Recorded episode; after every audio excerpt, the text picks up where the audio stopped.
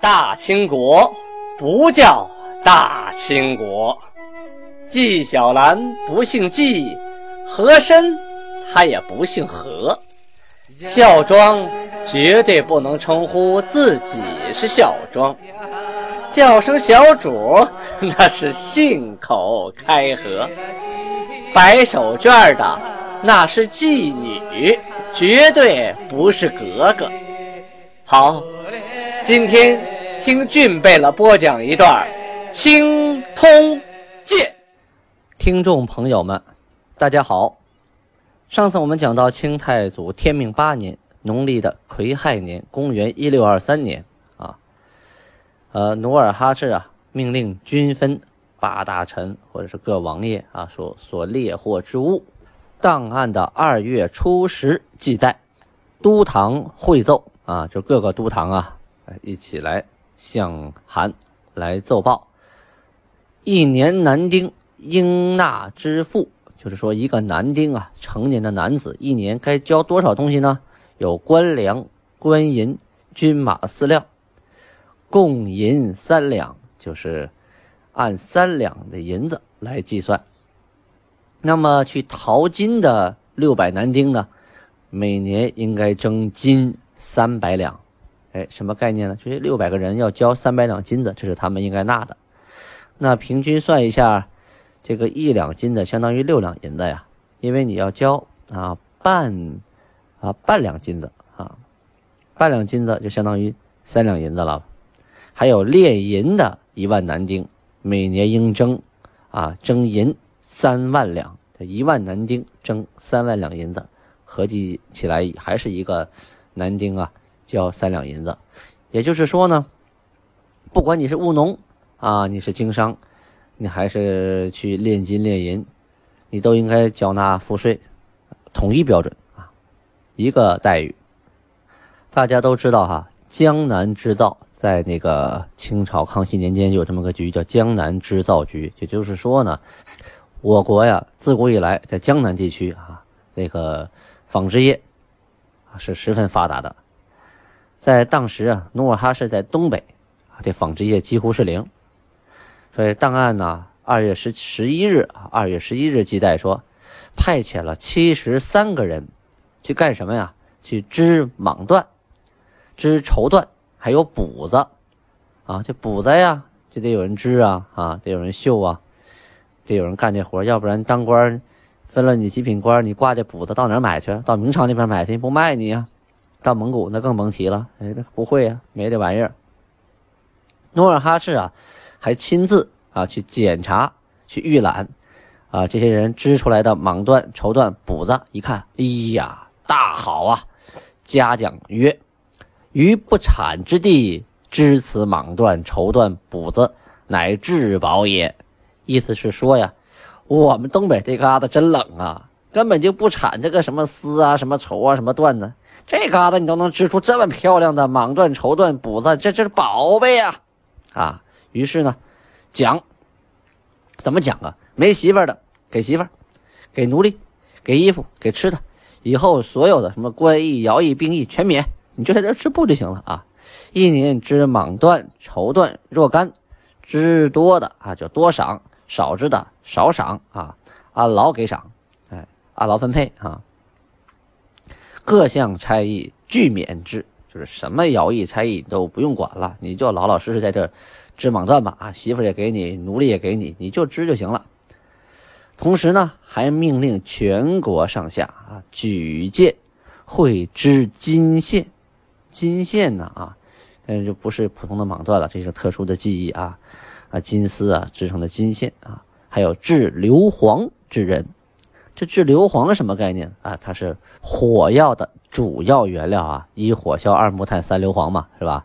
你这个没有硫磺，这火药你不能炸呀；没有火药，你鸟枪打不响；没有火药，大炮也打不响啊。所以啊，就找这样的人才啊，召集进来，让他们生产金线，制造硫磺。这些人招来以后啊。与织蟒缎、绸缎者同等的待遇。从这里可以看出啊，努尔哈赤十分注重科技人才啊，科学技术是第一生产力嘛。二月十六日啊，农历的都堂下命令，每牛录啊，每个牛录男丁三百人，征粮二百担啊，你们这一个牛录交二百担粮食，一百担粮食呢运往沈阳，另一百担啊，如属海州的人啊，则存放在海州的粮仓；如属于辽东的，这里指辽阳城的人啊，即存放在辽东仓。运沈阳的一百担，限于三月初十日前办理完毕。自总兵官以下，被御以上，有违此令者，治以重罪，并革其职。就这事你办不完，立刻治罪，革职，入官。啊！又命令小狱诸身官所管之汉人等等，每三丁征粮两担。就是这些女真人啊，他们当官，女真的官所管辖的汉人啊，这就不属于是那个，就是汉人管辖的汉人，属于女真下边的那些汉人。每三个男人征粮食两担，这和三百个人征二百担是一个道理啊。一担呢送往沈阳粮仓，另一弹呢属辽东的放辽东啊，属福州的啊，盖州的、海州的就放在海州仓。从这里啊可以看出啊，这女真啊，就是说金国在辽东地区有沈阳仓、有辽东仓，还有海州仓，就是建了三个国家级大粮仓，这就是以备战备荒用的啊。这个月份呢，档案还记载说，辽东地区啊，在夜里丑时，自西北向东南发生了一场大地震。这夜里丑时是几点呀？子丑寅卯辰是五位申酉戌亥。这个丑时就是凌晨的一点到三点，就是老百姓正睡得香的时候啊，大家正在梦中的时候，辽东地区发生了一次大地震。咱们前文书提到过啊，就是今天辽宁省的北镇县，努尔哈赤占领之后啊，啊命令一部分人留守一年，然后他先撤回了辽东。啊，这个月呀。金国彻底弃掉了河西的地方，就是说辽河以西的所有地方，金国不要了。啊，原先呀，努尔哈赤以数万兵守广宁，还守了那个北镇这个地方，两万呢守右屯右屯是仅，就是仅限东南的右卫。后来呀，明军的气势啊越来越高，啊，这个命令李永芳退到河东，河西就。不留兵了，又怕那个明军呐来追杀，就设计啊三岔河，就埋伏了一些骑兵在三岔河附近的西宁铺，就是辽宁盘山县的南古城子乡古城子村在那等着。因为啊，我这边一撤退啊，那边得到信儿了，趁乘胜追击一下，趁火打劫一下，那不危险吗？所以呀，设了埋伏。但是明军呐，并没有出动啊。所以呀，这些个部队就徐徐的撤军渡河。于是呢，广宁诸城啊，就是遍生荆棘，就到处啊都是杂草丛生。五百里之内呀，是烟火断绝呀。就是说，现在的北镇呐，老城啊，曾经有这么一段时间啊，到处都是杂草，杳无人烟，荒芜一片呐。五百里不见一个喘气儿的呀！这块地方啊，北边是蒙古，啊，西边是明朝，东边是后金韩国，中间这么一块成了真空地带了，谁也不敢过来啊！过来都怕别人来打，所以干脆啊弃之不要了，真就变成了一段战争啊，就像是两军打仗的时候，两个阵地中间就会有一段真空地带。明朝啊，天启皇帝啊，派中官去刺探边事。这个天启皇帝啊，特别好检查边事，就是边关的事宜啊，经常遣中官啊到那个边事检查完以后来奏报啊，把事件都向他汇报。这种情况叫教事，还专门给这起了个名字叫教事啊。今天派谁去教事啊？派谁去教事？中官是什么意思？大家都知道北京有个中关村吧？哎，中官呢？说白了就是太监，就是宦官啊。有人说了，中关村那个官可不是这个当官的官。哎，对了，原来呀，中关呐，中关村那地方那个官呐，就是当官的官，指的就是太监村啊，就是太监老了以后退休了，在那养老啊，这么个地方。还有好多坟地啊，就就埋在那儿了。这么个中官村，说说白了就是个太监村。后来呢，这建国以后，他觉得这个名字不好听啊。太监村的多难听啊，是吧？就把这中关村的关呐，变成了机关的关啊，开关的关，这么个中关村。其实原来它就是个太监啊聚集的地方。这个明朝啊，它特殊，它喜欢用太监当官啊。大家都知道有魏忠贤控制东厂啊，他用太监当官，而且呢，经常以太监为钦差大臣。去检查地方的事宜，他就觉得呀，这些太监都没有后人啊，他们肯定会为国效劳的。他贪也没有用啊，他贪给谁呀？他没有后代。其实这太监还真贪啊，贪的还很狠啊。这个东西人性的问题哈，跟有没有后代没有关系。所以啊，明朝啊灭亡很有一部分啊跟这个太监有关系，因为这太监有报复心理啊。他变成了这个阉人之后啊，他没有后代。他的心态肯定是不平衡的啊，所以他会找机会报复这些正常的人，这是免不了的。但是呢，清朝就禁止太监从政啊，所以啊，你看到“奉天承运，皇帝诏曰”，这是这是明朝的太监啊，清朝的太监是绝对不可能拿着圣旨去宣读的。第一呢，这代清朝啊，他不允许太监从政。啊，他不能碰这个圣旨，不光是圣旨啊，所有的奏章啊，还有官方文书啊，这些太监都不能碰。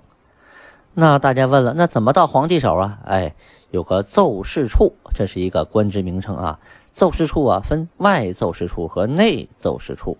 外奏事处呢，大家都都清楚了啊，就是官员负责，专门这么一个部门，负责呢把呃下边地方送来的提奏本章啊。还有奏折呀，啊，登记，登记完以后呢，像提奏本章就要送到内阁，由内阁大臣呢票拟出意见来，拿出意见，然后交给奏事处，奏事处呢再转交给内奏事处，然后交给皇上。像有些呢奏折是直接交给皇上的，不经过内阁，皇上单独才能看，别人不能看的，这些也要通过。呃，外奏事处登记完以后，然后交给内奏事处。这个奏事处啊，它不设首领，呃，属于四执事首领管辖。太监呀，十八名；内奏事太监四名；随侍太监两名；记档案太监四名；使令太监八名。啊，因为这个清史啊，它记载啊，它都记在一些宫廷外边的。这个宫和廷啊是两个两个概念啊，宫是宫廷是廷，宫呢是皇帝睡觉的地方，廷啊是皇帝办公的地方，也就是说叫什么什么殿，这属于办公的地方，叫什么什么宫，这是睡觉的地方，嗯，这要分开。所以呢，一些清宫的档案呢，它都是记载的外边的，只有一些宫廷内部档案才会记记录一些太监办事的地方，所以很少有记在内奏事处的哈。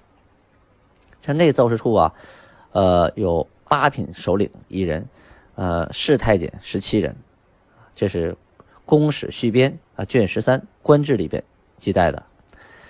呃，这个宫宫殿门乾清宫啊这本书里头，就是《宫史续编》里五十四卷里头记载说呀，西出者为月华门，门之南为内奏事处啊，月华门之南为内奏事处。所以说，外边送来东西要转给太监，由太监转手登记，然后送给皇上。皇上批完以后封好了，再由这些太监转手送到内奏事处门口，以后外奏事处的人再给他给取走，是这样的。它是起到一个传递的作用。这些太监是没有资格看，也是没有资格商量，更没有资格去执行。这是其一。其二呢，清朝的圣旨啊，都是满汉双文的。最短的我见过的也有三米多长啊，长的就更长了啊，像诰命啊、敕书啊，它都是一代一代的啊。比如说康熙封过你了啊，世袭罔替；到了雍正还要再封你一次，世袭罔替；到乾隆再封你一次，世袭罔替；有的呢是一级级递层层递减，啊，官四品变五品，五品变六品往下减；有的呢是保持原品级啊，一直往替下去。所以每一辈呢都要重新封一次，这个圣旨还会再接一节啊，中间弄开再接上一段，皇帝盖上戳了啊。其实这盖戳的也不是皇帝负责，是内阁大臣负责的啊。而且圣旨也不是皇帝写的，也都是内阁大臣写的。大家有的说：“哎呀，这圣旨皇帝写的，发给我们家的。”那是他不知道啊。清朝啊，呃负责书写圣旨和使用御宝的都是内阁，就内阁大臣来负责，有专门的负责写圣旨的人啊。满汉圣旨谁来写？有这么一批人值班就干这事儿，然后写完以后，要请皇帝预览，没问题了，好请宝，咔，到交台殿盖个章。这这这些事儿，如果都皇上亲自做的话，那把皇上累死了，别的都不用干了。皇帝啊，仅是批阅、批阅奏折，还有题奏本章，这是他要亲自批阅的。这些史料留的很多，这叫朱批啊，就是皇上用红笔写的，这叫朱批。所以啊，谁说哎，这个圣旨是皇帝颁给我们家的？你看这字儿是皇上写的，嗯，这是肯定不对的啊。刚才说到这个太监。不能读圣旨，这个第二条原因就是圣旨上有一半是满文，另一半是汉文。先先不说这个汉文佶屈聱牙很难读懂，那满文有几个太监会读啊？啊，圣旨读错了怎么办呢？所以啊，这个颁发圣旨的有专门的宣旨官啊，有专门的宣旨官，也由内阁负责的，不是谁都可以有资格去宣读圣旨的。而且圣旨啊，也并不都需要宣读。很多呀，都是以文书的形式下发到啊，奏事处，再下发到内阁，然后呢，到晚上有值班的时候，各个部门谁送来了圣旨啊，你得派来这个值班的笔笺室，在这里等着啊，上面有圣旨发下来了，发下来了，传抄。还有的呢，是皇帝没有批，直接就是口述啊，口谕，由这个内奏事太监啊负责传递啊，传达一个字儿不差呀，皇帝怎么说的，他就怎么传说。这篇奏章啊，朕已阅，朕知道了，就是直接口述，要下边呢啊记载，有专门的记录官记完以后，就把这个圣旨发抄给各个部门，各个部门派人来抄，啊抄录一下，要下去执行，是这样的。他不是每有一个圣旨都站在那大大城门上喊，你喊就喊破嗓子，有几个人能听得到呢？那个时候也没有短信群发，是吧？这就相当于红头文件嘛，啊，这红头文件。哟，是皇上那发下来了，然后在宫廷里头，大家各部门派人抄，抄完了以后再传到地方，你需要传达到哪级，就一级一级的传下去，让下边人抄啊去执行。像一些有的圣旨啊、诰命啊，还有发下的文件呢，到年底啊，他都必须交回来，啊，交回到内阁，说内阁呢重新编录记档，最后存到内阁大库啊，存到故宫里边。现在这些文件都有，啊，都保存着。所以说呢，清朝太监是绝对不可能宣读圣旨的啊。好，咱们书归正传啊，要讲起清朝事儿没完没了了，咱们后边还会讲得到的。这里说呀，魏忠贤啊窃政，就是说呀，他把皇帝架空了，经常啊派他的党羽谁呢？乾清宫的管事御马太监、御马监的太监叫刘朝等等等四十五人，派他们呢携着内库的佛朗机神炮啊，还有。假账、公使、白银等等等等东西吧，仪仗需要用的东西，啊，先后到山海关处去搬赖这些将士，就是赏赐这些将士啊，说是皇帝赏的，呃，说是太监呃魏大人赏的，啊，总之呢，他也是为了这个国家啊，他要守住这个国家，他自己的位置地位就守得住，是吧？国破家何在啊？唇亡齿寒呐，所以他呢，经常是代天子行事。话说这些太监呢，可都是钦差大臣呢。那到了地方，那地方谁敢得罪得了啊？啊，说要谁命要谁命啊，所以很难伺候。孙承宗啊，这个时候正出关啊，巡视广宁，他想看看广宁有没有啊收回的可能啊。现在什么情况啊？半道上听说这个事儿了啊，他赶快啊就上书啊向朝廷奏报，同时也告诉呃守山海关的这些将士们啊，他大概意思是说呀。中使官兵自古有戒，就是说呀，派太监来视察军情啊，啊，这是有戒律的，啊，是有法则的，不能随便来。现在呢，水旱荒皮呀，将领罢边仇而是逢迎，士卒是戈甲而共使役，据属未变。意思是说呢，现在这辽东啊啊，正是大旱之后，民不聊生。这些边关将领放去了守边之事啊，来专门伺候这个使臣。士卒呢，也都放下戈甲啊，就是放下盔甲，放下兵器，来听使臣的使唤。这太不方便了。况且呢，山海一城之中使将出，将吏犹惧啊，就是这个整个山海关呢，听说。这个使臣啊，尤其是太监要来，大家都害怕，这太狠了，这帮人杀人太狠了，真害怕。现在呢，一命使臣已行，没法追了，就是已经出来了，那么怎么办呢？即今命使已行，无容追忆，恐后此创为势力，不可不慎也啊。那以后我们就定个规矩，即使者至山海关，具悲鸣而已，什么意思？就是说，不管你什么样多大的官什么使者，你只要到了山海关，我就伺候你一杯茶，啊，就伺候你一杯茶。你别想跑这来当爷爷来啊！我们也不伺候你别的，我们还有自己的正事要干呢。同时啊，天启帝啊，又召啊，就是说下诏啊，赐平辽总兵毛文龙尚方宝剑。啊，喜书官房，官房就是印，喜书呢就是加盖玉玺的文书。同时啊，加七弟就给他弟弟毛云龙锦衣卫职衔啊，让他弟弟也当官了。仍然命令这个呃毛云龙啊，带领着赏赐啊，还有吃书什么的去讲谕朝鲜。这个时候啊，毛文龙他居在朝鲜的皮岛，不时的呀就是扰掠金国的边境。但是他们平常的吃啊、用啊，都依赖朝鲜国的供应。可朝鲜国呀，养了这么一大爷呀，也是不堪重负啊。要知道朝鲜还能撑多久，毛文龙还能撑多久，咱们下回再说。亲爱的听众朋友，请您注意一下，看看自己的手机，喜马拉雅有没有下载这个 APP 呢？下载 APP 之后。您现在在听的青铜剑左下角有个订阅键，您有没有点呢？如果您没有点订阅，您听一百遍对青铜剑也是没有一点支持的啊！希望您抓紧时间点击订阅键，阿姆巴拉巴尼哈。